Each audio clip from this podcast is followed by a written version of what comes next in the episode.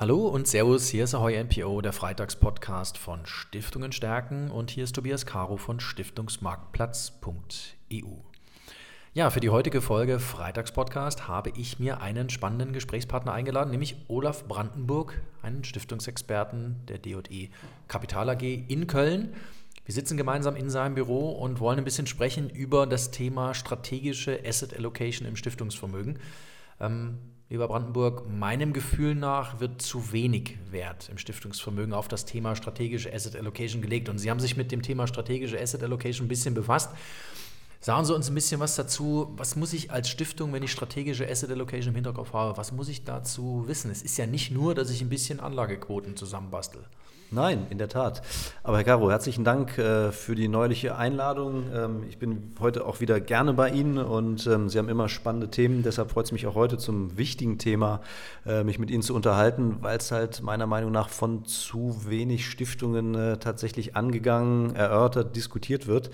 Mm, Sie sprachen es schon an, es wird sehr viel im, man sagt so schön, klein-klein überlegt, äh, welche Aktie soll ich wann kaufen, wann verkaufen, aber eine zu kleine Rolle spielen meiner Meinung nach strategische Überlegungen. Und ähm, warum bin ich der Meinung, dass dieses Thema so wichtig und bedeutsam ist?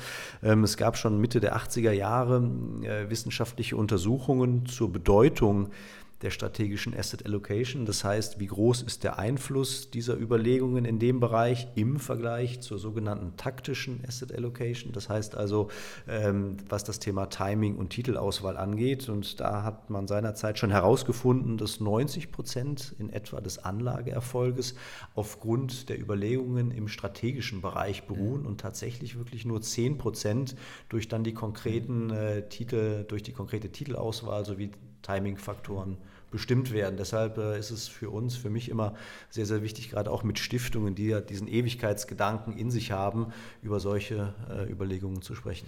Das heißt, wir bewegen uns ganz klar, wenn wir uns auf der strategischen Ebene bewegen, auf der langfristigen Ebene. Geht also nicht darum, herauszufinden, was mache ich jetzt die nächsten zwölf Monate. Auch das ist für viele schon ein sehr langer Horizont. Es geht eher ja. darum, was mache ich in den nächsten zwölf Jahren. Also Stiftungsvermögen 2030 an der Stelle. Ja, als Stichwort. Und das ist ein sehr schöner, ein sehr guter Zeitraum, weil äh, gerade für einen Zeitraum von jetzt noch etwa neun beziehungsweise bald acht Jahren ähm, wir hier über in erster Linie strategische Faktoren sprechen. Und da bedarf es halt auch mal einer gewissen Selbstreflexion ähm, im Stiftungsbereich ähm, der verantwortlichen Personen, die sich halt überlegen, welche Restriktionen ähm, bestimmen letztendlich meine Anlagepolitik, was sind am Ende ähm, die Ziele der Stiftung, die verfolgt werden. Das geht schon mit so ganz äh, wesentlichen Dingen los, wie hoch muss äh, die jährliche Ausschüttung sein, die ordentlichen Erträge, die ja für die Stiftung so wichtig mhm. sind. Ähm, das sind aber auch Dinge, ähm, die hinterfragt werden müssen, in welche Anlageklassen investiere ich überhaupt. Und äh, da sehen wir ja in den letzten Jahren im Grunde genommen fast schon Jahrzehnten, dass durch den äh, Niedergang des Zinses, so will ich es jetzt mal etwas pathetisch äh, umschreiben, im Grunde genommen die Bedeutung der Assetklasse Aktien ja immer weiter an Bedeutung hinzugewinnt. Mhm. Aber nicht nur der Aktie. Also ich glaube, dass man im Stiftungsvermögen doch eigentlich sehr viel besser steht, wenn man auf mehr Beinen steht. Also ich stelle mir das jetzt so vor, die Anleihe, ja, die Aktie, okay, aber es braucht vielleicht auch noch die Immobilie und ein bisschen ja. Mikrofinanz und Infrastruktur und sowas. Also je mehr Beine und auch je globaler, desto besser doch, oder? Ja, da haben Sie vollkommen recht. Da hängt es natürlich auch immer wieder ähm, von der Größenordnung ähm, der entsprechenden handelnden Stiftungen zusammen. Wie weit kann ich letztendlich mein Vermögen streuen? Aber ähm, auf mehr Beinen steht es sich immer besser und man rutscht nicht so schnell aus. Das ist in der Tat vollkommen richtig. Und nur die Assetklasse Aktien und Anleihen hier zu nehmen, ist in der Tat zu kurz gesprungen. Und jetzt haben Sie sich natürlich mit dem Thema strategische Asset Allocation mal ein paar Gedanken gemacht. Ähm, wir waren jetzt schon wieder auf dieser Anlagenquote unterwegs, aber das ist jetzt, sagen wir mal, das, um was es im Zentrum geht, aber es gibt nur so Randbereiche. Um was muss man sich auch nochmal so Gedanken machen? Geben Sie uns da nochmal so ein bisschen Inspiration. Ja, am Ende ist ein Punkt, den ich jetzt neulich herausgearbeitet habe im Rahmen einer Vortragsveranstaltung, ähm, das Thema, dass externe Faktoren meiner Meinung nach viel zu wenig Berücksichtigung erfahren. Wir haben das Thema ähm, Stiftungsrechtsreform, was uns ja in diesem Jahr schon umtreibt, im nächsten Jahr dann Umsetzung erfährt. Und ähm, das sind Themen, da erlebe ich in Gesprächen mit äh, Stiftungspartnern, Partnern doch noch den ein oder anderen weißen Fleck. Ähm, jetzt haben wir noch einige Monate, bis tatsächlich dann äh, die Stiftungsrechtsreform greift. Ähm, aber das sind so taktische, äh, das, das, das sind so strategische Überlegungen, I'm sorry, die ähm, meiner Meinung nach sehr, sehr wichtig sind, äh, als dass man sich keine Gedanken drum macht. Auf der anderen Seite sind es auch immer wieder so die Sachen, ähm, die man vermeintlich dem taktischen Bereich zuordnet, die aber meiner Meinung nach auf die strategische Seite gehören. Denken wir mal ähm, etwa anderthalb Jahre zurück, als die Corona-Pandemie aufkam, äh, wir ein sogenanntes Tail Risk äh, live und in Farbe miterleben mussten, als nämlich die Börsen wegbrachen äh, um 35 bis 39 Prozent. Auch hier gibt es die Möglichkeiten, sich strategisch darauf einzustellen. Möchte ich mein Portfolio wetterfest machen, beispielsweise, indem ich Absicherungsinstrumente berücksichtige? Das sind am Ende alles Überlegungen, die in die Strategie mit einfließen sollten. Mhm. Und jetzt haben wir ja gerade so ein Thema, was auch bei Stiftungen schon ein bisschen ankommt, das ist die Inflation. Ja. Ich weiß nicht, wie es Ihnen geht. In meinem Portemonnaie sehe ich die Inflation schon. Also es wird alles ein bisschen teurer. Ja. Gleichzeitig frage ich mich, ob eine anziehende Inflation oder eine aufkeimende Inflationserwartung wirklich so ein roter Faden für ein Stiftungsvermögen sein soll oder ob es nicht eigentlich das Thema Nullzins ist, weil der Nullzins der wird uns wahrscheinlich noch länger begleiten als ja. eine Teuerung. Oder sehe ich das falsch? Nein, ähm, wir haben ja ähm, auf der einen Seite jetzt schon auf äh, Seiten der amerikanischen, äh, amerikanischen Notenbank das Thema ähm, Tapering erlebt. Das heißt also, die Anleihekaufprogramme werden zurückgefahren. Man überlegt, wie man ein Stück weit ähm, Luft aus dem System herauslässt, was ja wirklich stark künstlich aufgebläht wurde, wenn man sich die Notenbankbilanzen weltweit der letzten Jahre anschaut. Ähm, auf Seiten der EZB ist das Thema noch nicht so virulent. Hier hat man zuletzt noch sehr, sehr klare äh, Statements dazu gehört, äh, dass man im Moment mal noch die Füße stillhält, will heißen also den Zins momentan noch äh, auf dem Niveau belassen wird. Und unserer Meinung nach wird es auch bis auf weiteres Mal der Fall sein, weil am Ende systemische Risiken entstehen könnten aufgrund einer zu frühen Zinswende, die wir uns, glaube ich, heute gar nicht äh, ausmalen können oder auch wollen. Ähm, von daher werden wir uns mit dem Thema Nullzinspolitik noch lange herumschlagen müssen, sage ich mal so. Und wenn ich in meinen Stiftungsportfolios, die ich mit verantworte, betreue, ähm, anschaue, dass dreieinhalb Prozent da fällig werden und ich bin froh, wenn ich einen, einen halben halb Prozenter irgendwo reinkriege oder mich über eine 0,7 freue, hm, dann stellt einen das schon vor Aufgaben und dann muss man halt überlegen, ähm, welche anderen Investitionsmöglichkeiten gibt es dann, äh, die mich halt im Stiftungsbereich äh, ja da glücklicher machen als eben der 05er, der 07er. Aber dann ist man am Ende des Tages wieder bei der Frage, äh, soll ich als Stiftung tatsächlich auf dieses, sagen wir mal, taktische Moment Inflation reagieren oder soll ich nicht von Haus aus viel mehr Augenmerk auf dieses strategische Thema legen? Stiftungsvermögen 2030 ja. und beyond, also ja, ja, noch darüber hinausgehend. Das ist doch dann eigentlich viel entscheidender, weil richtig wissen wir, ob Inflation heute oder morgen kommt. Jetzt habe ich heute, morgen, heute darauf reagiert. Morgen ist die Inflationswende oder die große Zinswende abgeblasen. Mhm. Bin ich auch gekniffen. Ja, nee, Sie haben ja vollkommen recht. Am Ende ähm, wissen wir nicht, ob sie kommt oder nicht kommt. Im Moment haben wir sie jetzt. Ist das jetzt vielleicht ein, äh, ein äh, temporäres Phänomen, was wir sehen aufgrund der Corona-Nachwehen? Das Thema Lieferketten, das Thema ähm, Mehrwertsteuer, Wiederberechnung. Äh, das sind sicherlich Dinge, die uns jetzt hier temporär mit nach oben treiben in der Inflationsrate. Deshalb sind die Notenbanken Banken ja auch ein Stück weiter hergegangen und haben gesagt, okay, wir haben lange Zeit unter unserem Zielkorridor gefahren, gesegelt, jetzt können wir auch mal ein bisschen überschießen, ähm, flexibilisieren da, glaube ich, schon ein Stück weit ihre Denke, auch aufgrund der Notwendigkeit, denn wenn sie jetzt, äh, ich sage mal, sehr konsequent handeln würden, dann müssten wir schon eine andere Kommunikation erleben.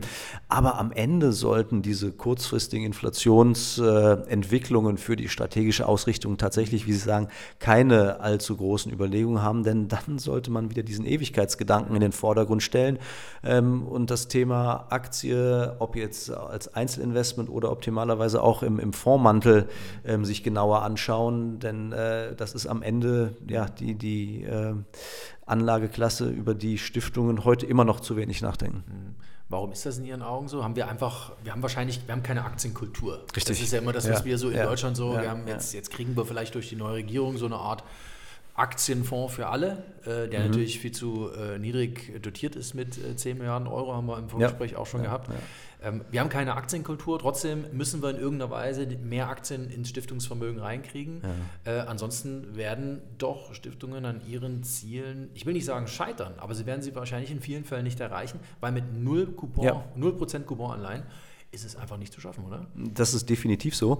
Ähm, ich glaube, wir haben auf der einen Seite das von Ihnen angesprochene ähm, Thema der fehlenden Aktienkultur, die ich auch sehe, die grundsätzlich ähm, in Deutschland nie ausgeprägt war. Das hat was mit, mit Mentalität zu tun, mit, mit Risikointerpretation. Äh, würde jetzt an der Stelle zu weit führen, aber das ist tatsächlich so, dass die Deutschen, wenn denn mal das, äh, ja, äh, die Saat der Aktienkultur im Entstehen begriffen war, wie Ende der 90er, als dann die T-Aktie emittiert wurde oder, oder auch äh, Mitte der Anfang 2000er, als dann die Finanzmarktkrise dazwischen kam, erlosch das immer sehr, sehr schnell und das äh, zarte Pflänzchen ging dann auch schon schnell wieder ein.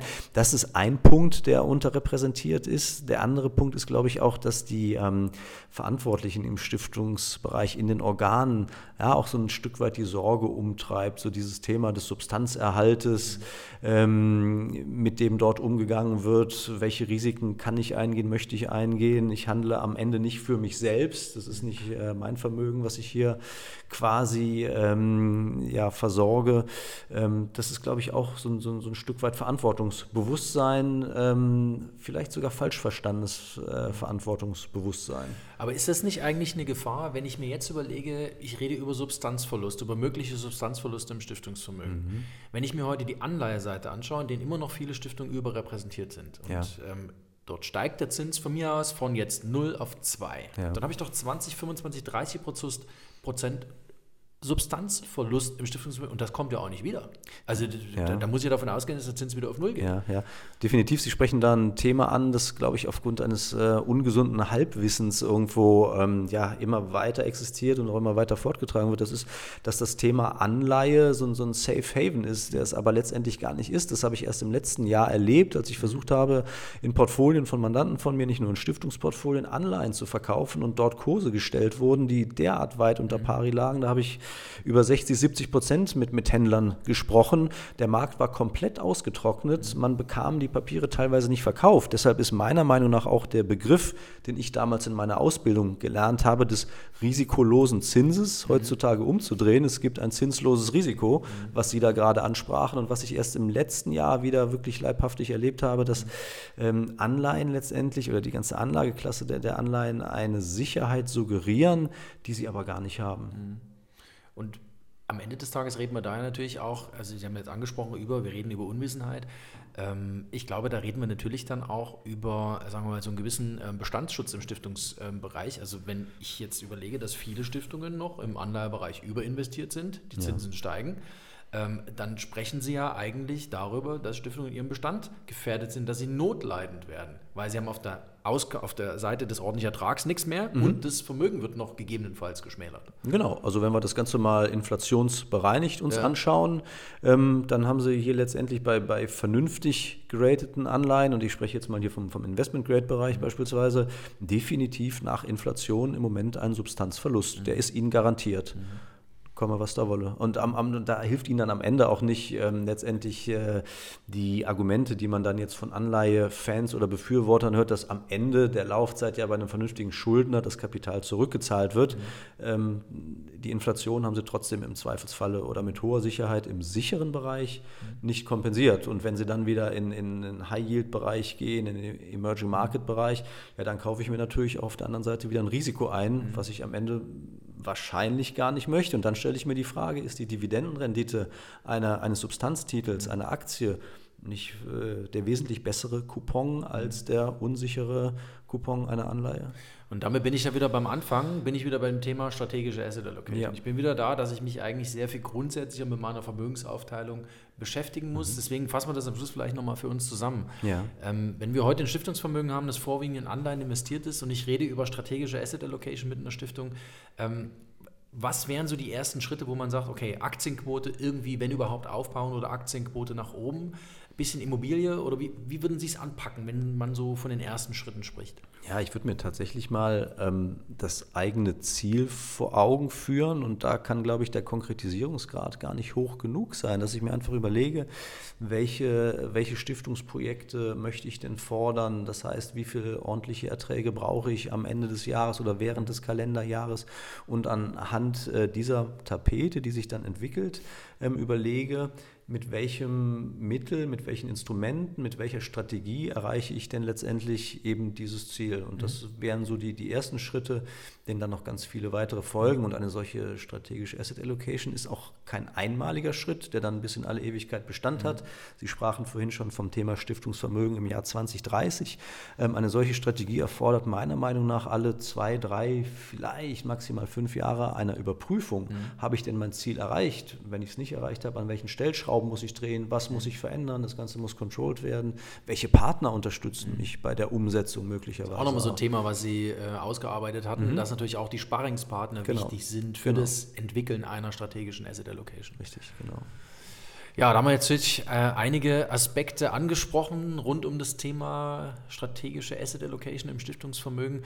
Ähm, wenn ich es für mich zusammenfassen würde, dann würde ich sagen, ähm, wir haben momentan schon den Druck, uns auf dieser strategischen Ebene als Stiftung zu bewegen. Die ja. Stiftungsrechtsreform ist so ein Änderung des Rechtsrahmens, die man einfach im Blick haben muss. Da ändert sich was. Ich würde sogar so weit gehen zu sagen, das ist ein Game Changer für ja. das Stiftungsvermögen. Ähm, und wir dürfen uns nicht zu sehr von dem, was momentan in Inflationserwartungen in den Gazetten umherkreist, ähm, leiten lassen, sondern wirklich an diesen langfristigen Fäden fürs Stiftungsvermögen arbeiten. Lieber genau. Olaf Brandenburg, Stiftungsexperte bei DE Kapital hier in Köln. Vielen Dank, dass Sie im Freitagspodcast wieder mit dabei waren. Vielen Dank für die Einladung, Herr Caro. Hat wieder großen Spaß gemacht. Sehr gerne. Und äh, ja, liebe Zuhörerinnen und Zuhörer, ähm, bleiben Sie uns gewogen äh, hier im Freitagspodcast Ahoy MPO auf Stiftungen stärken. Nächsten Freitag gibt es die nächste Folge und natürlich gibt es die anderen Folgen hier zum Hören auf www.stiftungenstärken.de www.ftf.de